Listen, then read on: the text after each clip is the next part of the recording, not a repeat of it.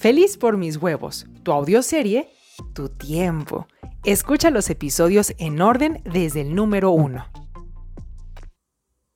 Desperté con el cuello torcido. Mis sentidos se desorientaron cañón.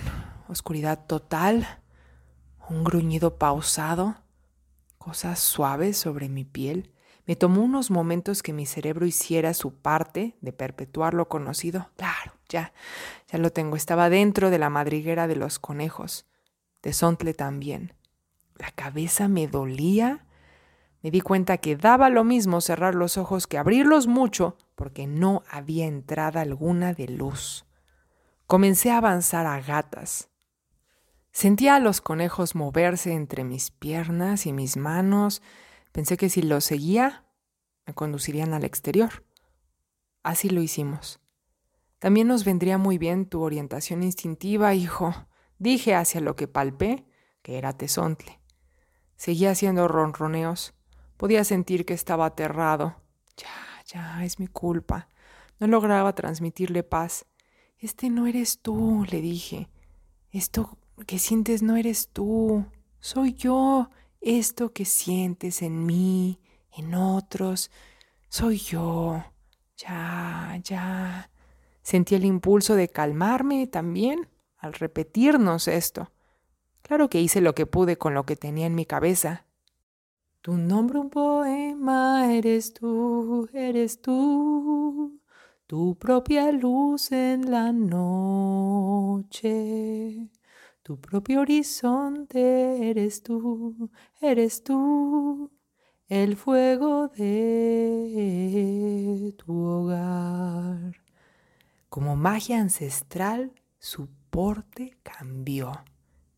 Era mi turno de confiar y seguirlo. El trecho se hacía más accidentado y me llegaban ventarrones. ¿Seguro nos aproximamos a la salida?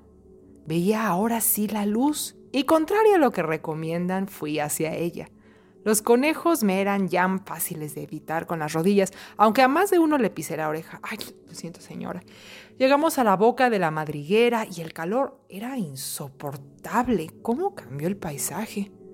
Frente a nosotros, una planicie dorada. Unos nubarrones se arremolinaban frente a nuestros ojos.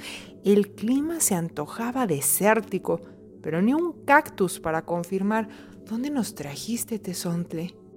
Lo miré con mi rostro desencajado. Volteé a ver hacia los conejos, que tampoco tenían respuestas. Creo que ya no estamos en Kansas, murmuré. Hacia donde volteara, más y más estepas granuladas de oro, arena pues. Ya no quería desorientar a mi hijo, así que me centré en cambiar mi framework. No sé dónde estamos, pero hacia algún lugar debemos de llegar si avanzamos. Quería sonar animosa, pero lo más que pude dar fue neutralidad, expectativa. Saqué el pie de la madriguera y sentí la arena hirviente en mi planta. Ay, no solo eso. Apenas me asomé, el sol hizo burbujear mi herida en el hombro derecho que aún no cerraba. ¿No te parece que ya debió hacerlo? Ah, no es momento de hacer biodescodificación. Lo que importa ahora es que me iba a insolar y entonces sí, Tesontle estaría frito. Para este punto, parece que tenemos una encrucijada. Pero no voy a hundirme sola con el barco. ¿Qué me recomiendas, manita? Por un lado, podría encontrar la forma de hacer lo que nunca había intentado, montar a Tesontle y que nos eleve a ambos fuera de este desierto, o no ser una carga para él y hacerme un calzado y túnica con la única piel disponible a mi alcance. Si vamos a enseñarle a Tesontle a cargar a su madre, quédate tal como estás, escuchando. Si por el contrario, prefieres que hagamos algo útil con los conejos que se asoman de la madriguera, busca la continuación de este episodio que se llama Te manchaste con los conejos. Me espero a que elijas. Enseñamos a Tesontle a cargar a su madre. Por última vez, tú te echas, yo me subo y aupa, ¿de acuerdo? No parecía entender o querer entenderme. Su cuerpo larguirucho como serpiente emplumada Bien me permitiría sostenerme como si fuera la banana de Acapulco, pero el condenado escuincle no se deja. ¿Por qué? ¿Qué no ves que soy tu madre? Inútil suplicarle. Quizás sí se trataba de la criatura más poderosa jamás concebida. Sus conejos nos rodeaban como si fueran espectadores de mi fracaso como madre. Me veían fallar e intentar, frustrarme, fallar y volver a intentar. A ver, conejos Montessori, hagan algo útil, tráiganme algo que pueda comer. Mientras, le subía al lomo rocas, la palma de mi mano y todo eso sí lo permitía y jugaba. Pero cuando trataba yo de pasar la pierna al otro lado, se revolvía como lombriz y me dejaba tendida o llena de tierra. ¡No te sacudas! mi piel ardía, el cuerpo sudaba, estaba perdiendo mucha agua. Así no aguantaríamos mucho tiempo. Forcejeando, convenciendo, rogando, amenazando, negociando, me desvanecí ni sentí cuando mi cara golpeó contra el suelo. Solo la humedad bajo mi rostro, mis lágrimas mezclándose con mi sangre. ¿Por qué es tan difícil hacer que los hijos hagan lo que uno quiere? ¿Te enojas porque no soy como tú quieres, porque quiero ser como yo quiero? ¿Te enojas porque pienso primero en mí y dime en qué piensas tú cuando quieres que sea como tú prefieres en lugar de como yo quiero. Ay, Tesontle, suenas igual que David. Tal vez porque nunca has querido escuchar mi propia voz, madre. Solo puedo sonar como alguien a quien sí escucharías. Yo tenía los ojos cerrados y aún así juraría que tenía a el David a mi lado. Traté de abrirlos lentamente y me encontré dentro de la madriguera, al cobijo de la sombra. ¿Me cargaste? ¿Me cargaste, mi hijo? No lo niegues. Sé que me cargaste, porque si me hubieras arrastrado tendría el pecho destrozado hasta la gloria. Pero no puedo creerlo. ¿Me cargaste? ¿Si me aguantas? Pues ¿por qué no me llevas?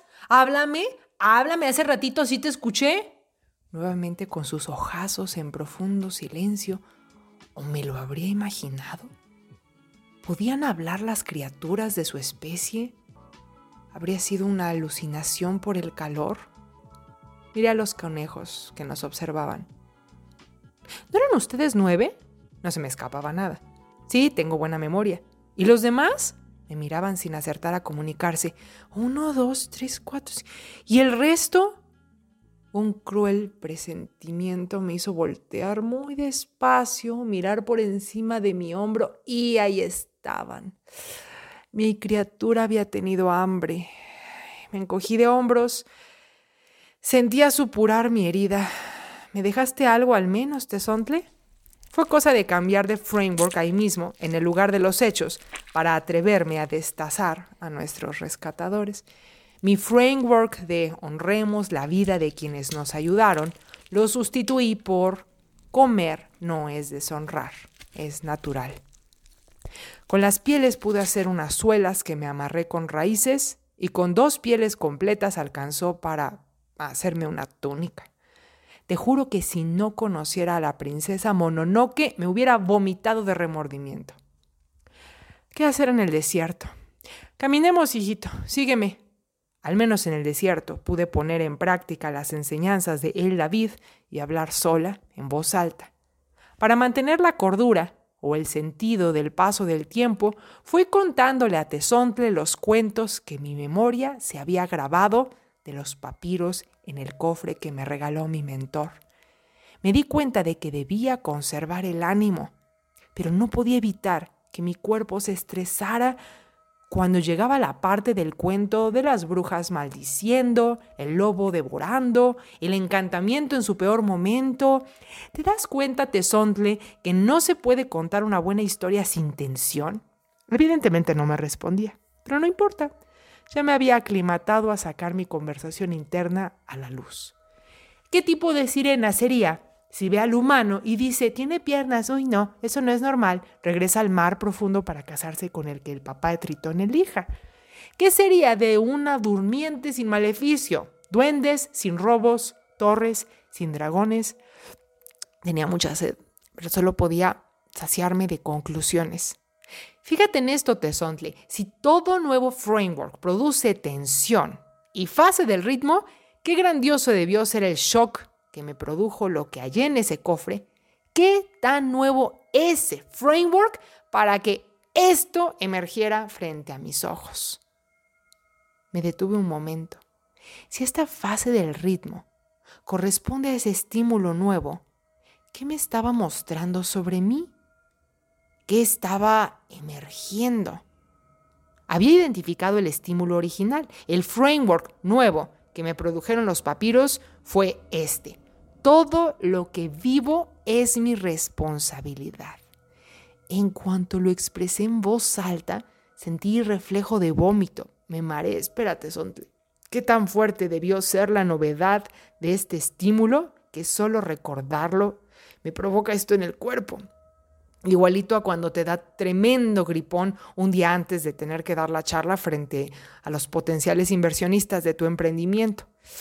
Bendita fase del ritmo. ¿Qué me muestra sobre mí? ¿Qué está saliendo a la superficie ahora que trato de asimilar el framework de que todo lo que vivo es mi responsabilidad? Me quedé petrificada. Mi framework viejo se me puso enfrente golpeándome en la cara con su candor, su rostro demacrado, más por sabio que por viejo. No quieres ser responsable de todo lo que vives. Te parece un camino muy largo. Es más corto pedir a otros que se hagan responsables. Esto me iba a tomar un momento. Tuve que sentarme la cabeza me daba vueltas. Tesontle me acunó con su cuerpo reptiliano. Me cubrió de la tormenta de arena. Parece que hemos caminado una eternidad.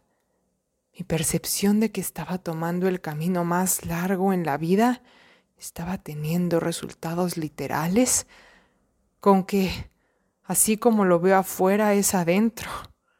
¿Será esto de lo que hablaba el David cuando me dijo que uno mismo puede ser dos? Sí, me respondí. ¿Todas estas voces son mías? Y ahora que lo descubrí, ¿no gano un pase mágico para poder regresar a casa? No tienes ninguna magia. No tienes ningún poder. Vas a morir aquí. Espera un momento. ¿Quién eres? ¿Yo? ¿Yo? No quiero morir. ¿Y si morir fuera la única forma de volver a la fuente? ¿No quieres beber el agua de la vida? Me daba vueltas la cabeza. Los ojos me punzaban. ¿Qué tal que el santo grial no fuera otra cosa que la sangre del Hijo? ¿De qué hablas?